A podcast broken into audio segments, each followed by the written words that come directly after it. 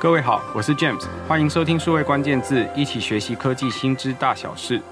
很多朋友啊，其实常常都对 Web 三这个领域感到好奇。我想多半都跟 Crypto 虚拟货币或者是 Blockchain 区块链这两个新颖的名词有关，也可能是因为听到可以投资赚大钱而被吸引。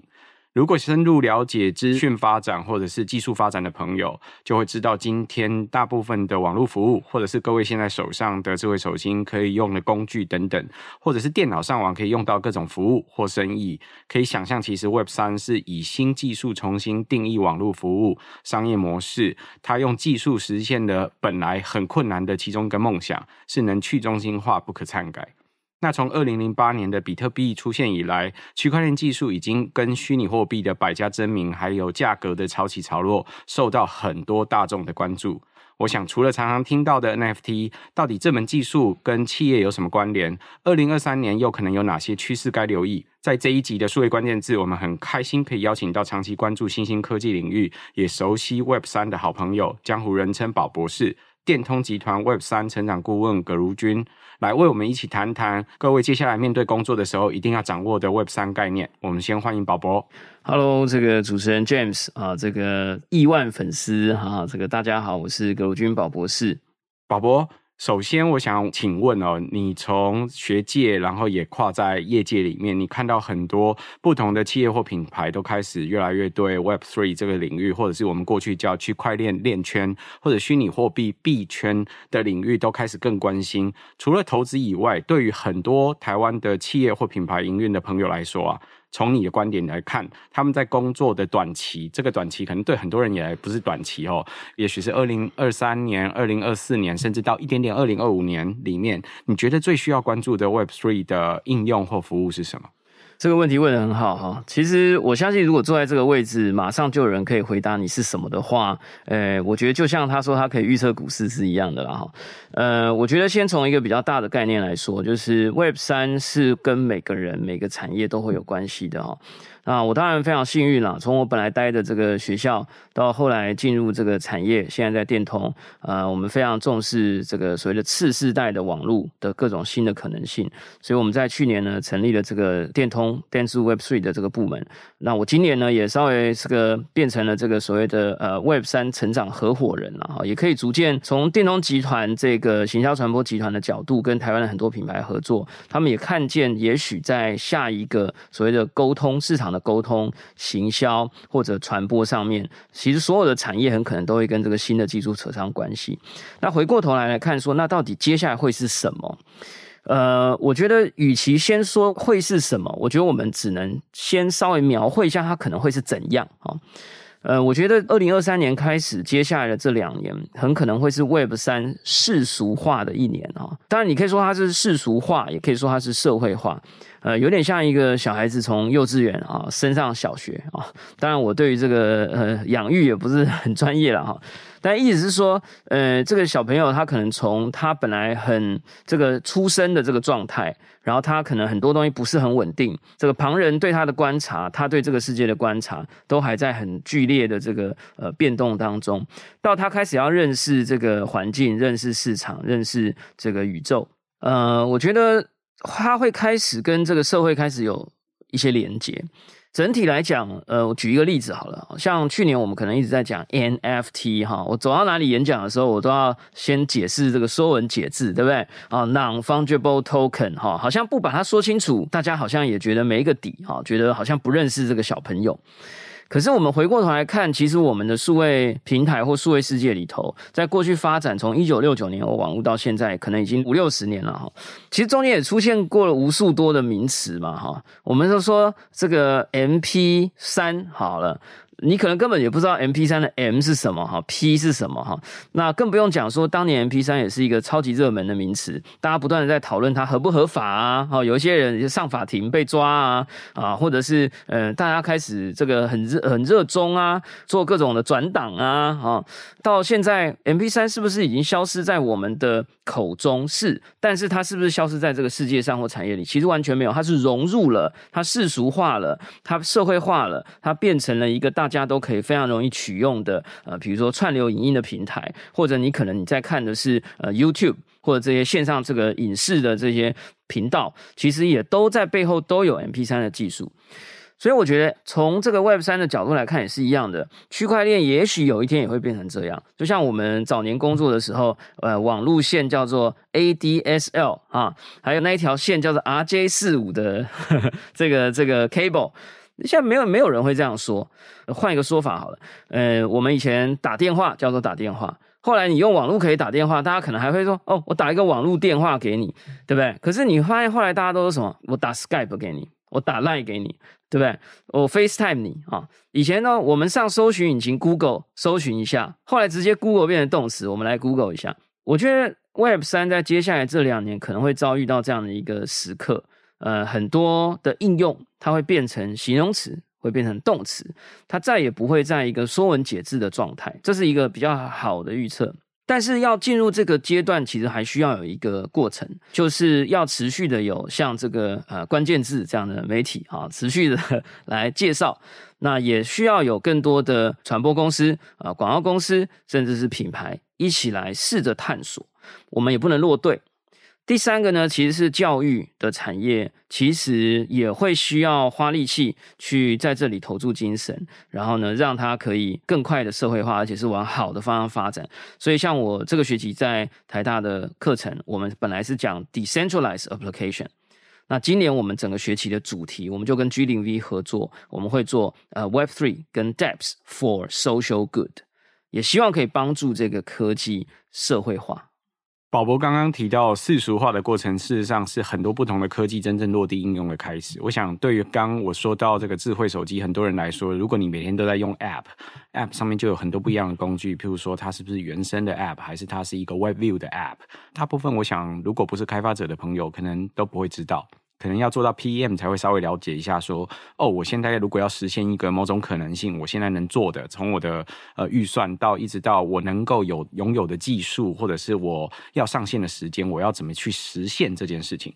那更别提说，事实上的确就像呃宝博刚刚提到的这 MP3，或者是提到很多不同的 technology，很多不一样的科技。我想很多人没事在问我说 blockchain 是什么，或 NFT 是什么，我也常常跟他们开玩笑说，通常你会问这个问题，连 SQL 是什么？你大概都不知道。TCP/IP 是什么？而且它是怎么运作的，你都不知道。TCP/IP 是一个网络的交通规则，它其实是如果我们在学 Computer Science 的底层的时候，一定会学到的其中一个交通规则。那我想这个呃，如果念资讯工程，有一些人就很头大，每一次只要听到要考网络七层、考资讯规则，就已经头大在那边。更别提说那 SQL 有十座，就是我会写这个 SQL 的语言，跟背后当初设计这个语言的道理，跟后来这个语言的现限制有哪哪一些，或者是实作的方法有哪一些？所以后来，呃，大概在十几年前也开始流行叫 NoSQL 这个词，然后也流行过一段时间。我想对很多朋友来说，每次技术浪潮一打来，一开始都是先听到一个技术名词，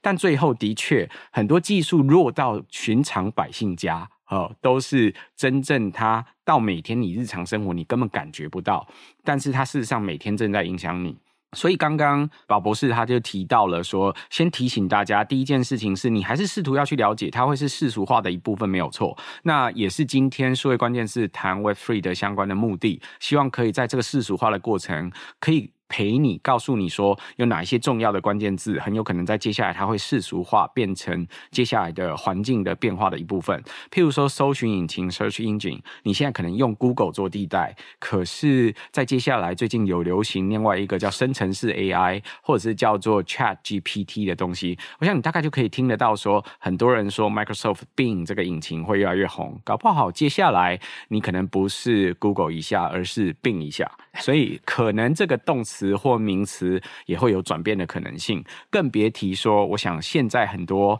呃朋友跟自己的父母或小孩之间会说，那我赖你一下哦，这可能包含了我是文字 text 你，或者是我是用赖打电话给你，那也可能代表的是他就是要使用赖这个工具跟你去做沟通，所以这个沟通的 brand 就是品牌的这个名词也变成动词的一部分，这是很平常的一件事情，它是真正世俗化的一个过程。世俗化的过程，那如果 Line 这个平台或 Google 这个平台很红，那我想对所有的品牌或者企业在营运上来说，你大概就必须要有官方账号，你必须在地图上可以被找得到，你必须要有官网，而且官网在搜寻引擎上要被找得到，你要去跟这些不同的平台或者是工具去合作。那所以品牌或者是公司也需要在数位化的进程里面去接触、了解这些东西。这是刚刚刚宝博士提醒大家第二块要注意的。很多你在传播沟通的时候，你一定要去注意。第三块，那当然就跟学校有关。刚刚说到像 GPT 这样的工具，我想也可以拿来写作业啊，或者是理解作业。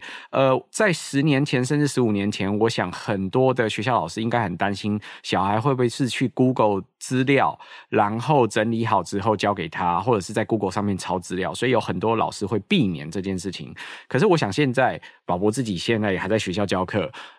呃，你大概不会拒绝大家用 Google 去找资料。当然啊，这 Google 是一个重要的技能啊，哈，我相信，呃，不管是数位时代还是各个公司媒体，你请进来的一个新进员工，他说我不会 Google。我我不知道他有没有办法录取啦，哈，他很可能竞争力会差别人非常多嘛，对吧？所以在教育的环境里面，事实上也会跟这些不同的工具或者是技术慢慢逐渐去融入，这也是世俗化的一个过程。所以我想，二零二三年的确是 Web Three 的一个开始哦。那刚刚宝博士用一个很好的描述，他可能是从小学生、国中，在这个过程里面，很多时候技术一开始有浪潮打来的时候，首先都会有看到一个很大的 hype，看起来是一群人因为投资，因为可以得到某些利益。或者是因为一小撮人对这个东西真的很感兴趣，或者是相信这东西的某种精神而走进去。那在这个过程里面，它逐渐落地到真的变成应用的过程。在数位时代里面，常开玩笑叫做从穿草鞋的变成穿皮鞋的，就是所有商业应用都开始应用的过程里面，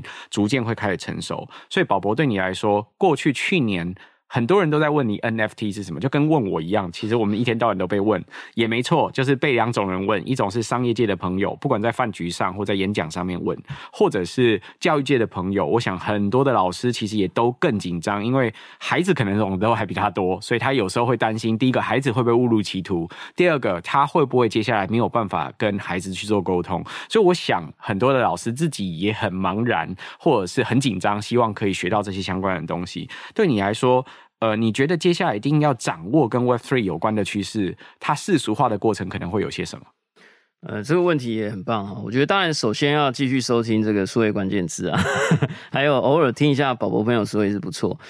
嗯，我觉得首先到底你要接触什么样的媒体或者什么样的内容，我觉得这还是其次的。我觉得最重要的还是必须要让你的大脑空出一个栏位。空出一个空间，持续的去拥抱跟接收新的事物。如果你其实并没有那么接受它，你只是去很被动的收听，可是你其实一边听，你一边很怀疑，而且当然怀疑也是很重要的精神。但是你很可能只是听了，而你没有试着把它放进你的大脑看看。我觉得这个过程很重要。那我觉得也会变得非常可惜。我不会期待大家马上要接纳它，但我觉得大家应该实验着，试着在大脑里面模拟说，如果我接受它，如果这个世界接下来真的变成像 James 说的这样，像宝博说的这样，那会变成什么样？当你有了这个模拟之后，还是觉得不喜欢，你觉得你不愿意接受，你觉得这里面有很多问题，那很棒，那是你已经经过模拟之后的结果。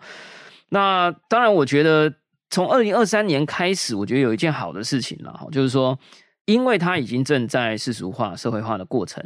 呃，你要去接触它，就可以不用那么主动了哈，因为它会自动的去包围你哈。那这个东西也还是回扣回来，就是呃，刚刚我们上一题啊，就说那是什么样的产业会主动的包围我们，让我们可能什么事情都不做，我就会接触到它。其实你如果让我拍脑门去想的话，我觉得这个呃，跟所有的科技一样哈，呃，这些新的东西在世俗化的过程，一个最好最容易被接受的渠道，确实还是 entertainment。Entertainment 里面当然还有分很多种了哈，这 entertainment 里面可能有包含呃游戏的娱乐，可能有包含这个社交的娱乐，包含比如说偷菜游戏 for 这个 Facebook 的这个扩展的效果，呃，或者是这个 YouTube 的这个当年他们只是录自己的动物园参访的影片，可是后来大家把一些不管合法还是非法的这些呃好看的电影啊，这个 video clips 上传上去，诶，大家突然觉得这个杀时间很好用，而且很方便，诶，它就开始扩展起来。那当然还有一些像这个比较成人的应用啦，哈，这个当然虽然我个人是嗯不好说，呃，接下来怎么发展？可是从传播科技的角度来看，这个是不能不提的事情。从这个电视机到录影带啊，到这个 Internet 啊，那到你说现在的订阅制的服务哈，有一个 O 开头的平台，哎，其实就非常红嘛。或者是这个串流已经成熟了以后，P 开头的平台，哎，流量也很大嘛。那当然，到了 Web 三的时代，也开始有人会往这里去尝试，比如说 NFT 的时候会员凭证啊，呃，这个以前的这个 AKB 四十八的握手会的 CD，你还要生产出来，放在这些粉丝的家中，堆在那边满屋子也没在听，其实对社会也很不环保嘛，对吧？那也许它就会变成用 NFT 来作为计算啊，区块链上的点数来做计算。我觉得这些都是比较商业层次的东西，可是我认为下一个大家会包围的东西，其实还是会有一些打底的动作，就是我们刚刚所提到的 Web 三除了商业的、产业的应用，呃，从过去所有的创新科技接触人类的方法，其实就那些。之外，我觉得因为人类在进化，我们现在很崇尚这个所谓的呃社会要 do good 啊，所以我个人还是觉得蛮看好这个。呃，去做 social good 的这个角度，那我们电通集团其实从日本的总部啊，我们电通是全球最大的这个独立广告集团，那我们就做了好多个例子，是 Web 三结合这种呃在地化的，我们跟日本的川崎市等等，有一些非常有趣的应用，都是对于社区、对于社会是好的。那所以我自己对于这块也蛮期待，就是说不要只有商业的哈。呃，也要有一些好的事情发生，或者对社会有呃反馈的事情发生。那我们也持续希望在这个部分去做努力。所以整体来讲，我觉得就是说，大家会觉得去年好像被各种新名词轰炸了。但是我觉得新的一年大家可以放松一点了哈。也许可以把 Web 三的那个部分挪出来一点给 AI，但实际上我觉得 AI 也会是 Web 三里面一个，它会有一点 overlap。我我不好说说哦，谁在谁之下。但是我觉得 Web 三用一个比较广义的称法，它其实就是一个开放的新的网络应用的开发平台，而在这个平台上面的所有应用，它有可能可以强化过去二点零的这些应用的一些缺陷。比如说，你的 Line 的好友圈没有办法带到 Telegram 啊，你的 Telegram 上面买的贴图在 Messenger 不能用，这个所谓的互通性跟可惜度，其实实际上在 Web 二点零是没有做得非常完美，我们是不得不的把它吞下去，而且习惯了。但是我觉得三点零的这个 Software Layer 其实有可能可以解决这件事情，而所有我们过去所习惯的这些服务，都有可能在三点零的这个软体应用层里面再做一次。呃，包含这个网络写作平台，我们现在有 Matters，我们现在有这个 Vocus，都开始对 Web 三来做整合。那我们讲的 Social 平台，这个 Jack Dorsey 啊，也推出了一个很大的基金，任何人可以做出 Web 三版本的这个 Twitter，而且非常成功的话，你可以从这个基金里头拿钱。所以，所有你呃包含拍卖平台、群众募资平台，所有你熟悉的应用，都有可能接受一点点 Web 三的好处或优点，做一点点的强化。但我这里我多讲一小段就好，就是说不要觉得说，哎，这个东西没有 Web 三也可以做啊，请大家一定要问你自己，没有传简讯的软体，你是不是就不能说话了？你可以寄信嘛，对吧？没有汽车，哎，也可以移动啊，你可以走路跟骑马，可是不代表我们就不要汽车，不代表我们就可以没有网络。其实这个事情也是一样，千万不要遇到新科技的时候，马上就第一时间说我没有这个新科技也可以呀，这个是。呃，这个老高所说的哈，就是那个某一个失，不要说失败者群主了哈，就是说，呃，我觉得这么做其实会失去很多的机会，所以我觉得新的一年或接下来这两年，我觉得好处是 Web 三会开始包围你了啊，你可以躺着不动，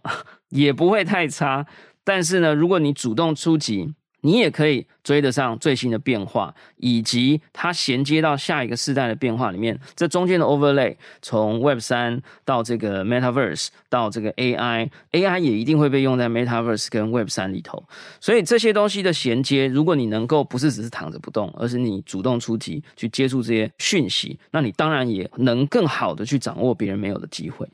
宝博刚刚其实，在描述的过程里面，刚好就可以让大家知道为什么我们俩是好朋友哦。我们俩是好朋友，有一个很根本的事情，是因为我们两个的成长很多背景其实非常相似。我们两个还在读博士的时候，事实上都是呃所谓的 Web 二点零正在开始萌发的时候，然后那时候特别在谈社交。我想对于有一些老朋友来说，如果从过去的数位时代到现在。网络在台湾应该已经差不多三十年左右的这个时间发展过程以来，在每一次的段落里面，大家都可以见到那个技术一开始最容易被推行，在最早最早有一个词叫三 G，讲 Game、Gambling and Girls，呃，分别谈的是游戏。赌博跟成人产业，在这三个产业的应用，通常都是应用所有技术最快的，因为他们都有实际的社会需求，然后也有很强烈的市场需求跟色彩，所以在这个强烈的需求的带动的情况之下，后头就很容易去做它。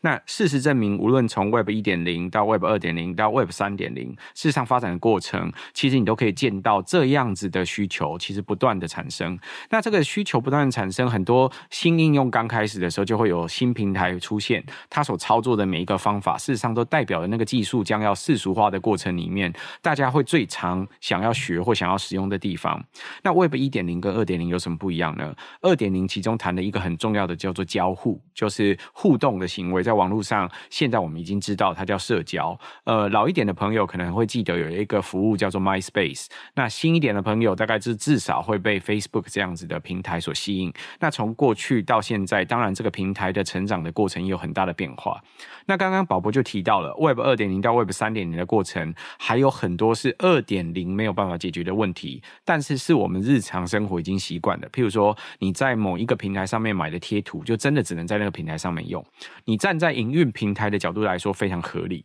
因为我在极大化我的利润的过程里面，我一定要制造一个。Ecosystem，这 ecosystem 是所有的互动都尽量在我的平台或工具上面去进行，所有的数据只有我可以收集，在上面做生意的朋友看不到所有的数据，所以在这个过程里面是一种拉扯或一种互动关系。这互动关系所有的商业环境都必须要重新去适应。从一点零，我们看到从过去刚刚讲到的三 G 的产业，一直到电商或其他相关产业逐渐的成熟，我们现在看到的几乎所有媒体或者是所有的呃商业。零售类的商业都得在上面做，所以你就发现这是很基础、很基础的商业。搬到二点零之后也一样，很多沟通自动化的工具都在上面做。那三点零是什么？我们刚刚就提到了 Web 三，其实有很多在技术面想要打造的地方，譬如说它是去中心化，它是不可篡改的。那利用这两者的工具，加上很多不同工具的结合，又有哪些新的商业模式？在过去做的时候成本很高，或者是不可行，但在未来有机会做。所以宝博也提到了，告诉你说，除了传统我们看到这些商业可能可以做之外，过去我们可能觉得做 social goods 就是做这些所谓的对社会更好。的这些不同的工作来说，成本也很高，因为它可能是 NGO、NPO 之类的工作。那这个回馈，我通常颁一个奖状给你，那个奖状高挂在某个地方就结束了。但它可不可以是一个凭证？可不可以是一个 NFT？它可不可以被需要去 honor 这个人的这个成本去给去买这件事情？在过去很困难，但在未来不见得很困难哦。所以这个交易平台或凭证的可能性就重新可以被提出来。我想这是为什么这个技术如此迷人或吸引人的地方，也是。为什么年轻人看到这个技术会相信有一些不一样的未来？这是现在的技术可能没有办法解决问题，但不代表接下来的二零二三、二零二四，甚至你的二零二五年里面，你的工作不会跟这些东西相关。就跟我们看到很多 ESG 的 project，或者是看到很多绿电凭证啊等等，过去很难，但是接下来真的有机会的地方。所以宝博对你来说，平常接触品牌或企业的朋友的时候，有没有常常听到他们对 Web 三有些误区，觉得啊太美好了，就是说把所有的想象放到 Web 三就一定可以解决，或者是 Web 三就是去中心化、很自由的地方，所以一定很可怕，它是 Wild Wild Space，呃，很多人很野蛮。其实我觉得，嗯，如果说对着 Web 三抱持着无限憧憬的企业品牌，我觉得相对的还是比较少数。我觉得这也很正常，不是他们的问题，因为，嗯，他们本来就要非常务实的看待这个世界发展的现状。那当假设从去年来讲好了，呃，这就是一个新生儿嘛，啊，对新生儿去抱着望子成龙、望女成凤，我觉得也真的太早了。那反而是我觉得那个误区比较容易发生在比较负面的地方，比如说，呃，他们有觉得说，哎，Web 三就一定要有 NFT 啊，我一定要强调哈，其实不是的哈，Web 三它其实就是一个我们刚刚讲的 Software Application Layer。它可以开发更多的应用，而这些应用之间是可以彼此串联的。你在用户上面，在上面的历史、操作、资产、好友圈，它是可以共通的。它在里面可以非常容易的让它的这个数位的体验跟世界变得比以前更扩大。所以我觉得第一个误区是，呃，Web 三不等于 NFT，NFT 不等于 Web 三哈。那第二个点呢，是很多人都会觉得，哦，那所以我要进 Web 三，我就一定要有 MetaMask 啊，什么小狐狸哈，什么区块链钱包，这个当然也是我们过去这个传教士做不好的地方了。我们不小心把它讲得太复杂了，但是那个时候这个技术确实也没有更好的解决方法。可是从今年开始，我相信大家可能会看到很多的隐形钱包喽，哈，就是你可以用你的 Google 账号登录，你拿了一个 NFT，而你不知道你拿拿了一个 NFT，或者呢，你可以用你的手机。收一个简讯就帮你开好钱包，你根本没有发觉你拥有了这个钱包，或者甚至你可以在 LINE 里面点一下，你其实登录完以后呢，你就成为了 Web 三世界的公民，而你没有发觉，你可能已经收集了一些很有价值的 NFT。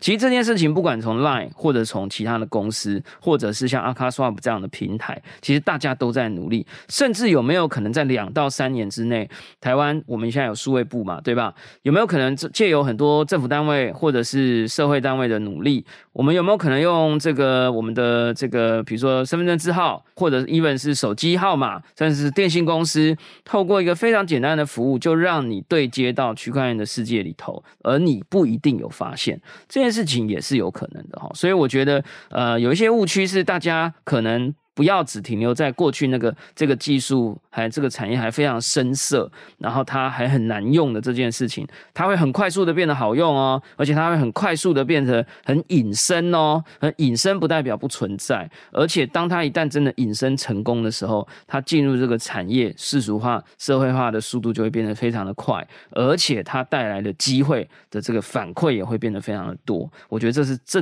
两三年最重要的一个一个发展的方向。事实上，刚刚呃宝博士提的，我通常会用另外一个方法跟大家说，就是那个隐身啊，会隐身到连你妈都听得懂。呃，他不用听懂了，他可以用他的手机上面就直接有这个工具，他根本不需要知道这是区块链实现的工具。也就是说，也有可能是一个行销的 campaign 或者一个什么相关的过程。譬如说，呃，如果你现在到数位时代的官网去注册数位时代的会员，事实上你就已经在里面有个虚拟钱包，你可以得到我们的相关的 token。那这些 token 可能其实是我们的票。是我们的课程，或者是我们的展会可以进入的这些凭证。可是这些凭证你不需要知道背后是用什么方式完成的。如果有一天我们会发一个特殊的资料给你，也可以。那我想对很多朋友来说，这个隐身的过程事实上是真正深入社会的开始，就是它会隐身到变成我们过去所意想不到，但是过去很困难去实现的东西。但这里我也有一个误区的问题，会想要问问宝博，你会怎么跟大家解释？就是特别提到，譬如说可以随意的我把。呃，在 A 平台上面买的贴图换到 B 平台上面去的时候，对于平台方或对于很多企业或品牌方来说，他会有一个错觉，觉得数据不是我的吗？那我为什么要把数据可以让会员很容易的从这里带走呢？另外一个问题是，如果我们允许他们可以带得走，在法规上不是有各自保护的问题吗？我们怎么可以随意让各自做交换呢？这个当然，我觉得真的要仔细讲，可能要讲好几集了哈。觉得先讲两件事，呃，企业或者品牌可能要永远要 be alert，就是你以为你拥有的东西，其实有可能是不能拥有，或者讲难听点，不配拥有的哈。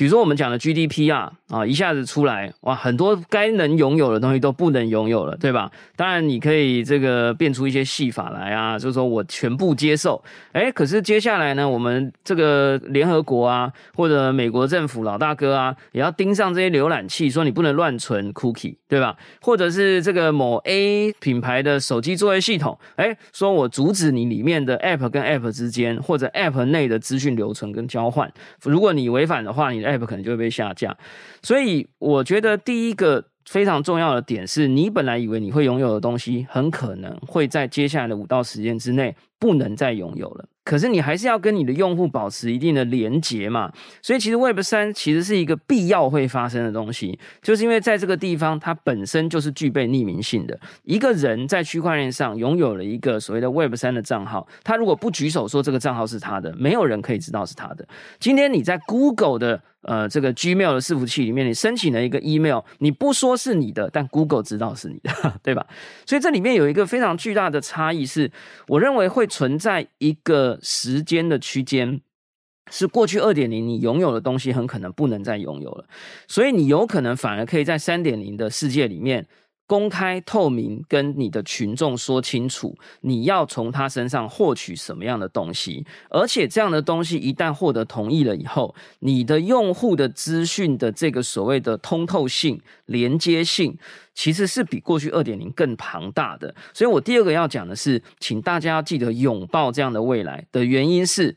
你可以想象新台币如果只能在台湾流通。那你觉得新台币会有价值吗？所以，我们不是只是固守着我们拥有什么，其实是你拥有的东西跟这个世界上的其他东西对接，一定会发生更大。巨大价值的事物，其实就像我们刚刚讲的，你拥有的资料，你觉得你拥有这些，你坐在上面你很满意。可是如果这些资料能够跟其他平台交叉比对，就像新台币如果能够出海，跟纳兹达克对接，跟全美国最大的银行对接，这个所谓的这个经济货币才有价值。所以我觉得流动性跟通透性绝对是数据跟资产最重要的意义跟价值。只不过过去我们的科技没有办法很好的解决这个问问题，而 Web 三做到这件事情，所以我觉得它是一个必去的地方，只不过过程还有一点呃这个光平啊，但是我觉得它一定会到达那里，而我觉得二零二三年确实有可能就是 Web 三最重要的一年。宝博士刚刚在讲的这句话，在过去我们从一点零切到二点零的过程里面，其实也很痛苦去摸索。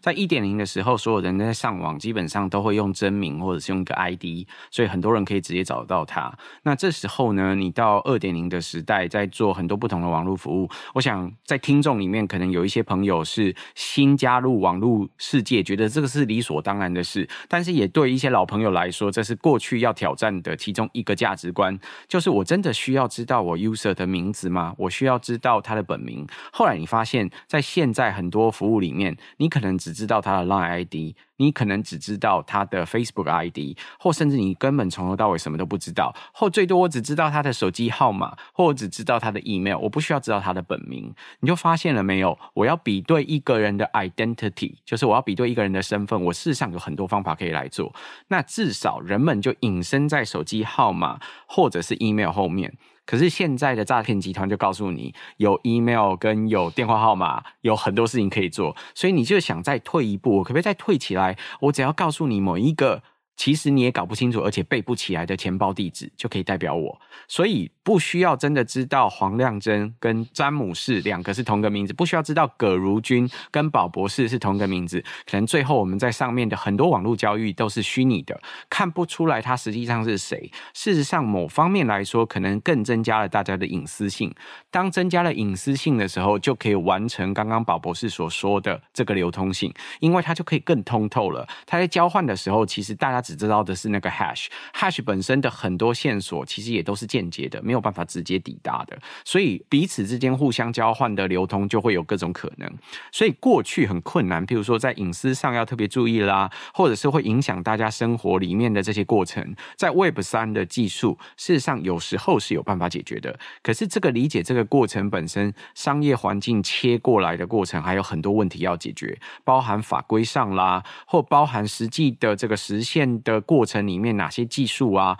还有包含你的客户是不是真的理解了这件事情？譬如说我什么都不用报，我想现在很多朋友应该呃没事也不会带很多不一样的会员卡跑到不一样的公司去消费，要么就最好是有一个叉叉配，就是那个公司自己的支付工具，或者是我只要报电话号码，我就可以累积会员点数，这是大家所熟悉的行为。可是我不知道大家是不是跟我一样，或者宝博士也许也跟我一样，是你在便利商店的时候报。报手机号码，旁边很多人在排队结账的时候，你自己不会感到尴尬吗？会。所以这个过程里面，未来都可能有全新的技术可以非常非常容易的解决。这是为什么我们会觉得拥抱新技术？这个技术有时候它在取代过程、市场沟通不断变化的过程，大家会要去理解的地方。所以简而言之。宝博士今天来告诉大家说，二零二三年 Web 三其实是落地的一年，在接下来你会看到很多隐身实际应用的案例，多看看，多参考别的不同行业正在落地的过程，